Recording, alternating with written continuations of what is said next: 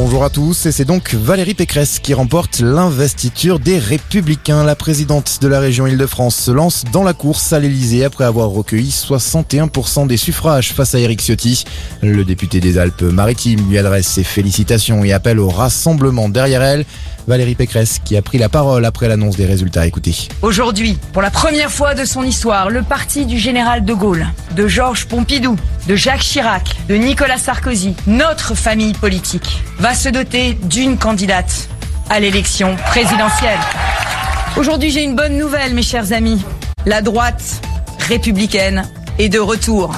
La droite des convictions, la droite des solutions, elle est unie et elle part au combat volonté implacable parce que la France ne peut plus se permettre d'attendre.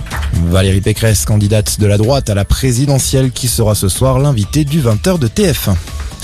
Dans l'actualité, également journée de mobilisation ce samedi pour la défense de l'hôpital public. Des soignants venus de toute la France sont rassemblés devant le ministère de la Santé à Paris pour réclamer un plan d'urgence. Les mesures du Ségur de la Santé sont jugées insuffisantes. Nous allons mettre en place une nouvelle organisation drastique. Déclaration de Gabriel Attal ce matin. Le porte-parole du gouvernement s'est rendu à l'aéroport Charles de Gaulle pour la reprise des vols avec l'Afrique australe. Les passagers sont désormais obligés de se tester et de s'isoler à l'arrivée sur le sol français. Cela concerne 10 pays classés dans la catégorie rouge écarlate.